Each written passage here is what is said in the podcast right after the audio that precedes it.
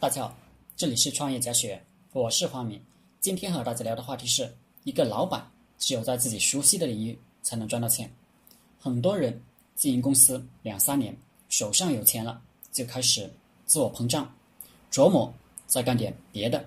很多人都会认为自己这个行当不与别人的行当赚钱，就开始去搞别的行当的生意。一般的结果就是搞别的行当的生意，由于不懂，搞了一两年。还是赚不到钱，而自己熟悉的行当，业务也受到了拖累，赚的也少了。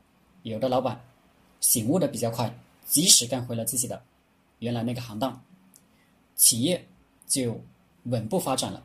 有的糊涂的老板继续多元化，直接就破产了。史玉柱第一次创业就是多元化把自己搞死的。关于那个哪个行当赚钱的问题。有这样一句话：世界上只有最会赚钱的企业，而不会有最赚钱的行业。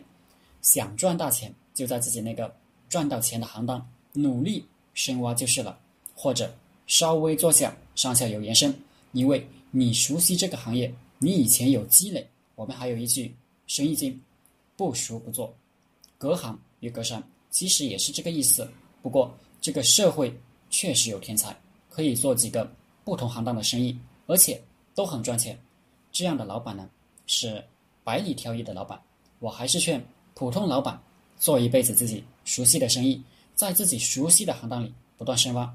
好了，今天的课程就分享到这里，谢谢大家。大家可以加我的 QQ 微信幺零三二八二四三四二，祝大家发财。